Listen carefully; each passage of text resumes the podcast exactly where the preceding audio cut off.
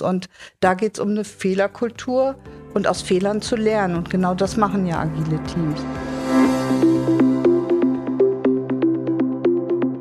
Hallo und willkommen zurück zu unserem Podcast. Heute haben wir eine ganz besondere Folge für euch.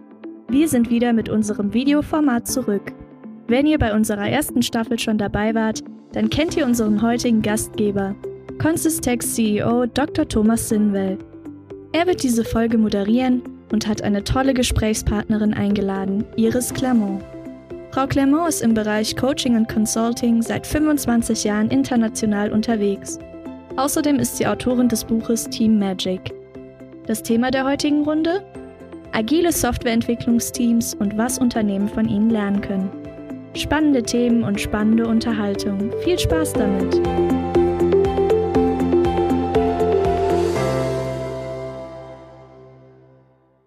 Herzlich willkommen zu unserer neuen Folge in der Staffel Quer verlinkt Technik über den Tellerrand.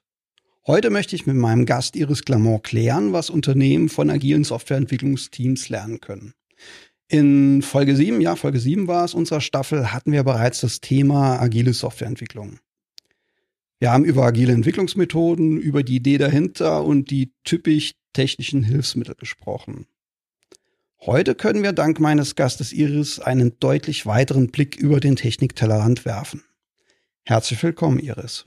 Vielen herzlichen Dank für die Einladung. Ich freue mich, hier sein zu dürfen. Schön, dass du da bist.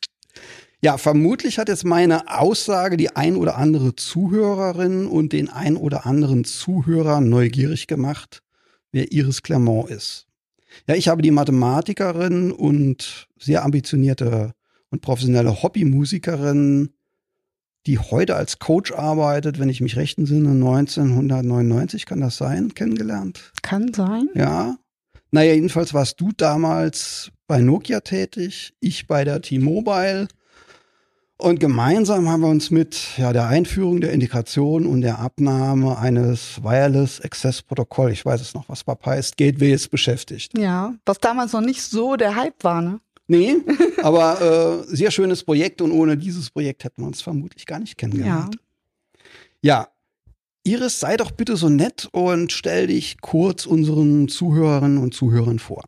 Ja, ich ähm, habe 91 nach dem Studium bei äh, Ericsson gestartet, als einer der Dinosaurier, der mit äh, als erster, einer der ersten 16 Softwareentwicklern das GSM-Netz äh, mit designt hat und war da erstmal in Madrid unterwegs. Ähm, dann habe ich zwei Jahre später bei Nokia gestartet, wo wir uns dann ja auch kennengelernt haben.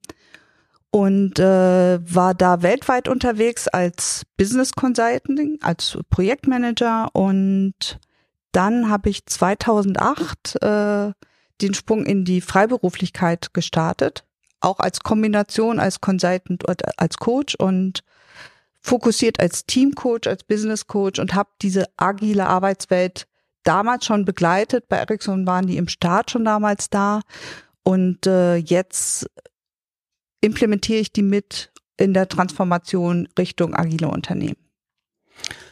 Ja, das ist ja super spannend und jetzt habe ich ja einen echten Coach da sitzen und möchte jetzt mal stellvertretend für die Zuhörerinnen und Zuhörer ganz neugierig werden. Äh, wann hat man schon mal die Chance, sich mit einem Coach auszutauschen? Und äh, zumal mit einem, der für ja, sehr namhafte Kunden in der Telekommunikations- oder auch in dem Medical-Bereich arbeitet, ähm, ja, mit so einem Coach zu sprechen. Was macht denn ein Coach? Ja, manchmal frage ich mich das selber in der Tat auch. Und dann fällt mir das einmal der Coach der Bus ein, der Menschen von A nach B bringt. Und äh, Coach kommt ja auch, ich weiß, ich war mal in New York, bin da eingereist und dann äh, habe ich gesagt, ich bin Coach und dann hieß es sofort, ah, Fußballcoach. und so weit entfernt ist das ja gar nicht. Denn es geht ja darum, äh, dass Menschen sich weiterentwickeln und ein Ziel haben, aber nicht genau wissen, wie kommen wir zum Ziel. Gerade mit Teams, da, da spielen ja viele Sachen eine Rolle. Und da offen zu sein, als Gegenpart zuzuhören, die Fragen zu stellen, nicht, ah, ich weiß was besser, das macht der Consultant, sondern eher zuzuhören und genau die Frage zu stellen, die dem Gegenüber, die das Gegenüber Transparenz und Klarheit äh, bringt, um zu seinem Zielpunkt zu kommen. Und wie kommen jetzt die Leute zu dir oder du zu den Leuten? Wenn jetzt ein Zuhörer sagt, doch, eigentlich müsste ich mich da auch mal mit jemandem austauschen können, um mal meinen Weg zu finden. Ja, ich glaube, so Einzelpersonen, die kommen eher zu meinen Kollegen. Da gibt's eine äh, internationale Coaching Federation Page. Darüber kommen, glaube ich, viele zu den Einzelnen oder durch Referenzen, ähm, weil man wirklich was bewegt hat und das spricht sich rum. Das ist das äh, kein Push, sondern ein Pull. Man hat gehört, ah, das hat mich wirklich weitergebracht, das hat meine Ergebnisse verbessert.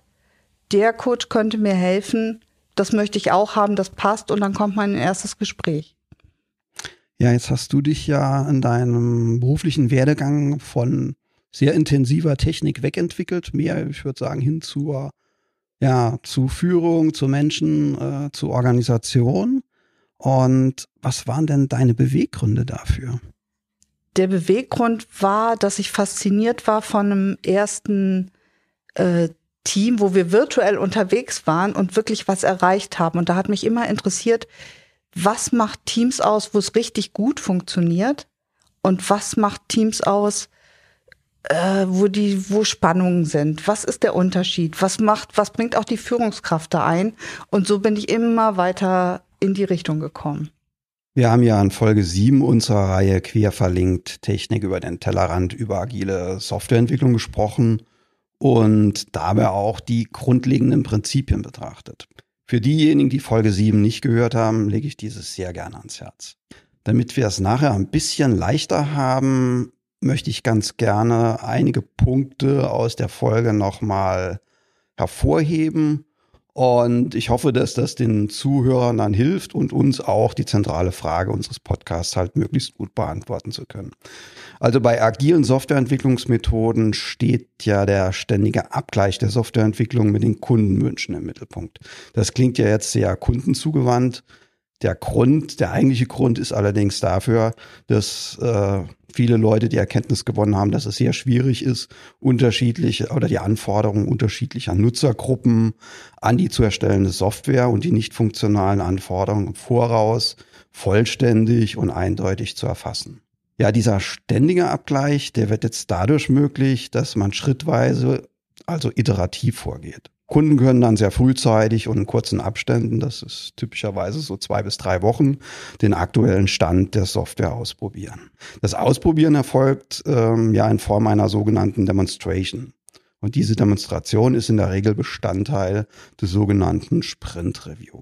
Ja, über das Ausprobieren durch den Kunden hinaus wird in den Sprint Reviews aber auch überprüft, ja, ob Optimierungsmöglichkeiten im Entwicklungsprozess, und bei der Priorisierung oder auch Ausgestaltung von Funktionen beziehungsweise von Funktionsblöcken bestehen. Das bezeichnet man als Inspect. Werden im Review jetzt Optimierungsmöglichen erkannt, dann wird das Vorgehen angepasst. Das bezeichnet man als Adapt. Beides zusammen, also Inspect und Adapt, ist ein Kernkonzept von agiler Softwareentwicklung. Ein weiteres wichtiges Kernkonzept ist Transparenz. Der Grund dafür ist einfach. Naja, erst durch ein hohes Maß an Transparenz werden Probleme klar sichtbar und somit wird die Grundlage gelegt für Verbesserungen im Prozess und im Team. Das war vermutlich jetzt aufgrund der Kompaktheit ein bisschen abstrakt, aber wir kommen ja nochmals darauf zu sprechen. Iris, wie gestaltet sich denn das Thema Agilität für dich, ja und für deine Auftraggeber?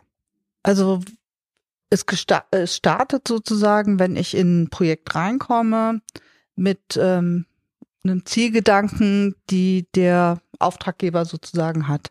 Und dann erstelle ich die Transparenz dadurch, dass ich sage, okay, lass uns ein 360 View machen, lass uns Leadership Excellence, also wirklich ein View innerhalb der Abteilung oder des Bereiches, außerhalb äh, des Bereiches, durch Interviews, durch Umfragen, dass wir nachher ein ganz transparentes Bild haben, wo steht der Bereich, was sehen die User oder die, die Kunden, wenn wir da ähm, mhm. welche haben, wo sehen die, wo sich die die dieser Bereich hin entwickeln kann? Und genau dieses transparente Bild gebe ich dem Auftraggeber oder dem Projekt zurück.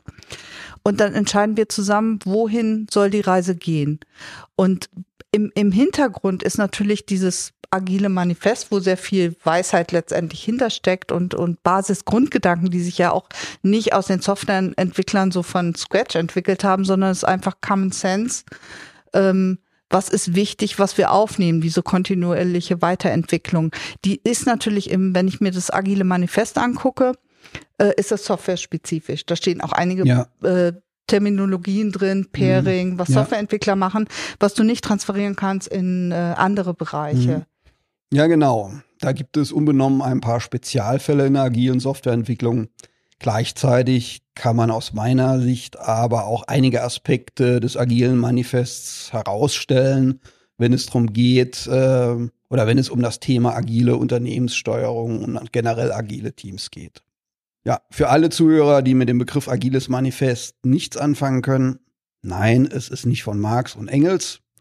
Ähm, Spaß beiseite. Es hat also wirklich gar nichts mit einem politischen Manifest zu tun. Vielmehr geht es um ein, ich sag mal, Wertesystem, auf das sich Mitarbeiter eines Unternehmens oder auch eines Projektes verständigen. Und es geht um die Vereinbarung oder die Festlegung von Fundamenten für die gemeinsame Arbeit. Ja, und eines dieser Fundamente ist beispielsweise, dass Menschen und deren Interaktion immer wichtiger sind als Prozesse und Tools. Ein weiteres Fundament ist, dass eine gute und funktionierende Software immer wichtiger ist als die akribische und vielleicht überbordende oder formvollendende Dokumentation.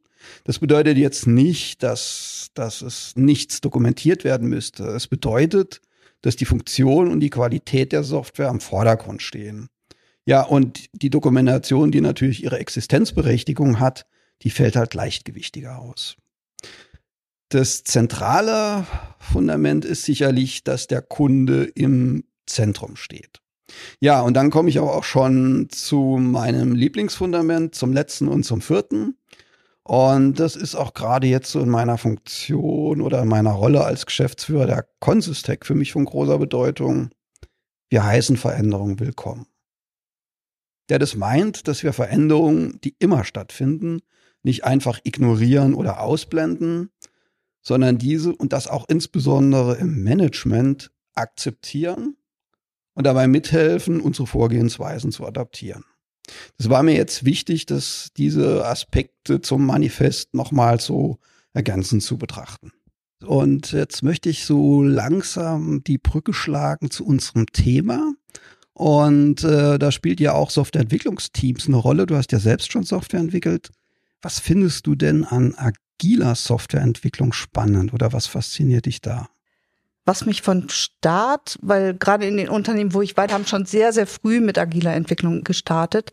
Was ich gesehen habe, war, äh, es wird jemandem nicht gesagt, was er zu tun hat, sondern ähm, die Ziele werden definiert und die, die Teams können selber ihre Expertise gut einbringen. Das ist das eine. Das passt natürlich nicht für jeden. Es gibt äh, auch Menschen, die sagen, nee, gib mir eine Liste, die ich abarbeite und ja. äh, das brauche ich. Aber die meisten Menschen ticken schon anders und gerade die jungen Leute von heute ticken anders. Die wollen nicht alles vorgesagt bekommen. Und das mhm. hat mich fasziniert. Plus, das ist ja so diese Art Demos gibt, wo man zeigt, wo man hingeht. Ja, da spricht so einen wichtigen Punkt an. Demonstration ist äh, was ganz Entscheidendes. Und so eine Demonstration ist halt eben keine Präsentation. So, wie kann man den Unterschied erklären? Ja, vielleicht derart, wenn ich ein Auto kaufen gehe. Und äh, dann kann ich mir bei einer Präsentation wird mir das Auto vorgestellt. Ich bekomme vielleicht noch einen hübschen Flyer mit nach Hause und es ist ein super tolles Auto. Bei einer Demonstration würde das anders ablaufen. Dann gibt mir der Verkäufer den Schlüssel in die Hand und sagt, probier's aus, ob dir das Auto gefällt. Und insofern ist so eine Demonstration, so eine Demonstration, also ein ganz entscheidendes Element. Ja, und was in dieser Demonstration natürlich auch erfolgt, ist einfach wieder ein total hohes Maß an Transparenz. Ich kann es einfach ausprobieren. Ich muss nicht irgendeiner einem Prospekt glauben. Ich erfahre das und merke, ist es das Auto, das ich haben will. Also insofern Transparenz ist auch an der Stelle wieder ein ganz wichtiger Punkt. Genau, Transparenz ist definitiv ein Key-Bereich. Äh, denn wenn keiner weiß, wo wir hingehen mit der Richtung, äh, dann entwickeln die Entwickler irgendwie schon in ihrem Freiraum. Aber wenn, äh, wenn das nicht transparent ist, ähm, wo gehen wir hin sozusagen, dann, ähm, dann verwuselt sich jeder. Und daraus hat sich ja entwickelt, lass uns das genau definieren, was wir haben wollen, und zwar zusammen auf Augenhöhe. Und äh, lass uns regelmäßig mhm, reingucken, ja. was, was haben wir erreicht. Und dann ist ein Softwareentwicklerteam auch irre stolz auf das, was sie erreicht haben und können in regelmäßigeren Abständen das adaptieren. Mhm. Und äh, wenn ich jetzt einen Schritt weiter denke von den Dingen, die du genannt hast, was ist aus deiner Sicht dann für Unternehmen besonders wichtig, wenn sie sich aufmachen, agile Strukturen aufzubauen, ein agiles Unternehmen zu werden? Wenn die sozusagen aus diesem Wasserfall, wir haben ja. Projektmanager an Bord, äh, sind aber unglücklich, dass die Projektmanager immer grüne Ampeln zeigen bis kurz vor Schluss, dann wechseln die in rote Ampeln und dann wird der ja, vielleicht Schuldige noch zwei gesucht. Wochen Orange. Genau, genau, genau, das stimmt, zwei Wochen Orange und, und dann wird nur noch der Schuldige gesucht. Und dann frage ich immer, was hat man denn davon? Und ja, das ist das nicht auch ein schlimmer Begriff? Der Schuldige? Ja, der Schuldige, das hat im Business letztendlich gar nichts zu suchen, hat nichts mit Fehlerkultur zu tun und äh, wenn ich vom Wort Schuld höre, sage ich auch, äh, wir sind nicht in der Kirche, es ist und selbst da redet man nicht von Stuhl, Schuld. Äh, es äh, ist keine Strafe, es ist keine Korruption im Raum, es ist Business und da geht es um eine Fehlerkultur und aus Fehlern zu lernen. Und genau das machen ja agile Teams. Und dafür sind die Demos so gut, äh, in Kombination mit Definition of Excellence. Weil, und lass uns äh, doch dann, definier doch mal gerade, was ist das jetzt eigentlich? Wir hatten es ein paar Mal in den Mund genommen. Genau. Und vielleicht weiß nicht jeder, äh, was sich dahinter verbirgt. Genau, du lädst ein zur Demo, da kommen dann die optimal die Kunden oder die User und äh, du hast für die Ziele sozusagen in der Sprintplanung hast du vorher geplant, das will ich erreichen. Und als Coach stelle ich dann immer die Frage, was sehe ich denn dann in der Demo? Weil dann kannst du ganz klar definieren, das sehe ich dann am Ende. Ja, jetzt haben wir ja schon viele Aspekte angesprochen, die im Kontext eines agilen Unternehmens eine Rolle spielen. Jetzt würde ich das gerne noch mal ein bisschen für unsere Zuhörerinnen und Zuhörer auf den Punkt bringen und ähm, mal anschauen, welche Themen aus der agilen Softwareentwicklungswelt oder letztendlich das, was agile Softwareentwicklungsteams machen, welche Themen sind denn da jetzt ganz besonders relevant äh, für das agile Unternehmen? Was Teams sozusagen, wo sie sich hin entwickeln, was es braucht, Key Enabler sozusagen, sind ähm, eine Fehlerkultur, die braucht. Ja.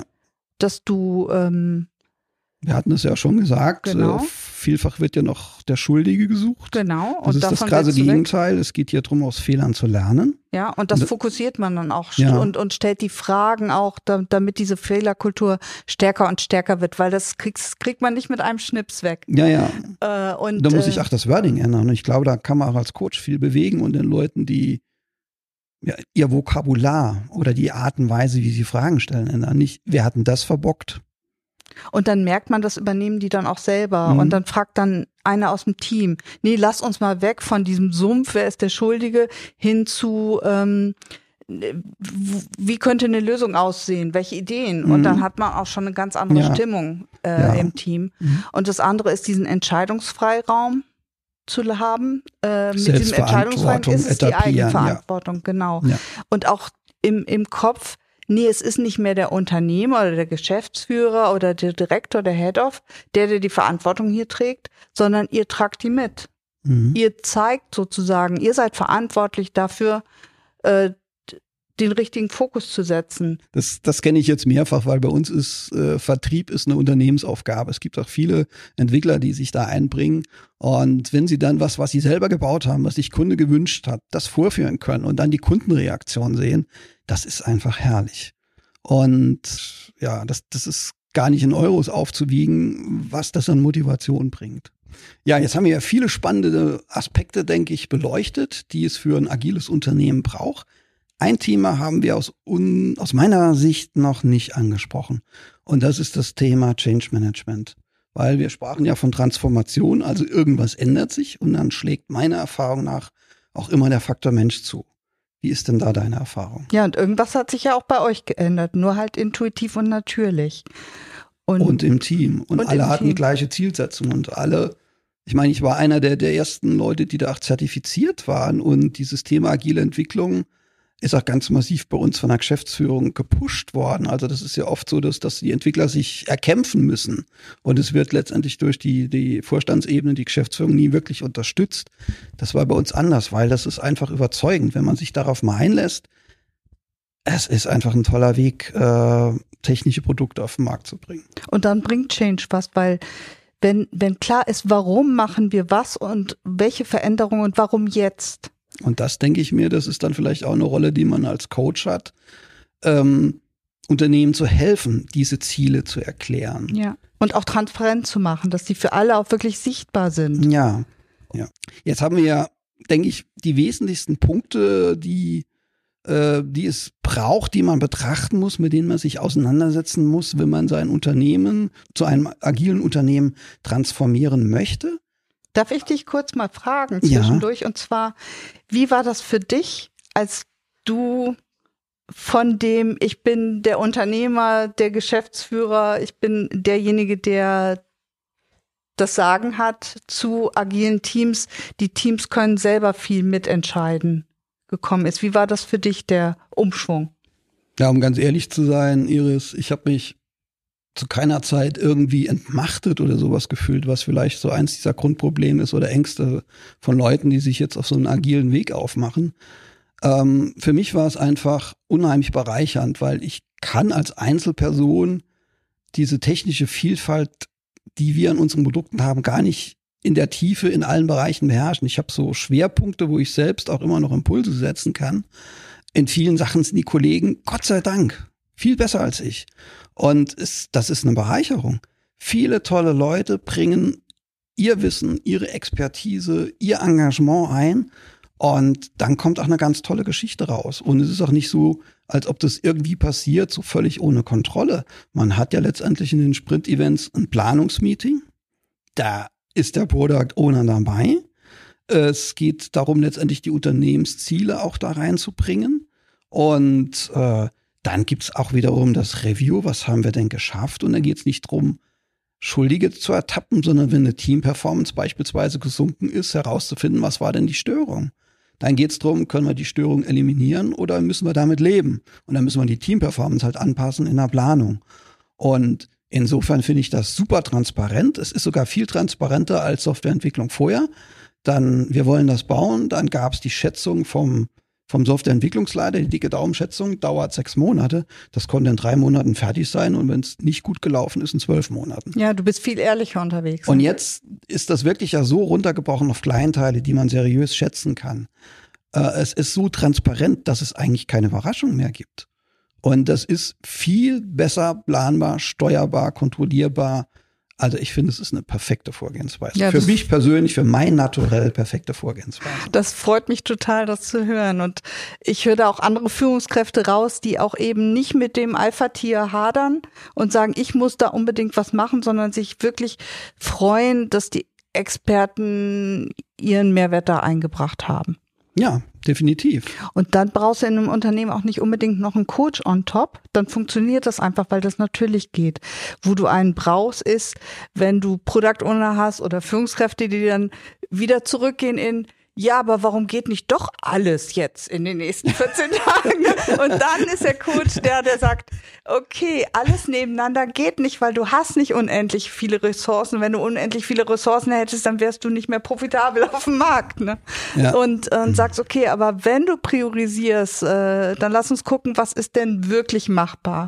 Und bis das wirklich in den Köpfen drin sind, solange hilft dann auch ein Coach auf dem Weg. Ja, Absolut. Ja, dann denke ich, haben wir das recht umfassend gestreift. Ich würde jetzt furchtbar gerne noch zum Abschluss von dir deinen persönlichen Top-Tipp als Profi hören für Führungskräfte, die jetzt letztendlich den agilen Weg in Unternehmen begleiten sollen. Als einen kann ich es leider nicht formulieren, weil. Okay, zwei gehen auch. Äh, gehören einfach ein paar Aspekte dazu, die in dem Manifest, in dem Agieren auch als anderes Pendant drin sind. Das ist einmal die Inspiration und äh, zum anderen auch das klar zu formulieren, also die Definition of Excellence.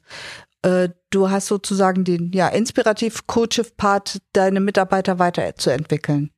Und das ist mit das Wichtigste. Das sind die Keysäulen. Ja, Iris, dann sind wir auch schon am Ende angekommen. Ich danke dir recht herzlich für deine Mitwirkung, für diese wirklich wertvollen Impulse. Dafür, dass du dir heute so viel Zeit rausgeschnitten hast in einem gut gefüllten Terminkalender. Herzlichen Dank. Ja, vielen Dank dir auch. Also mir hat es auch nochmal im Gespräch Erkenntnisse gebracht, wie wichtig dieses Vertrauen ist. Mir hat es viel Spaß gemacht. Ich freue mich auf die nächste Folge in der Staffel Quer verlinkt Technik über den Tellerrand. Tschüss. Viel Erfolg allen, die zuhören. Tschüss.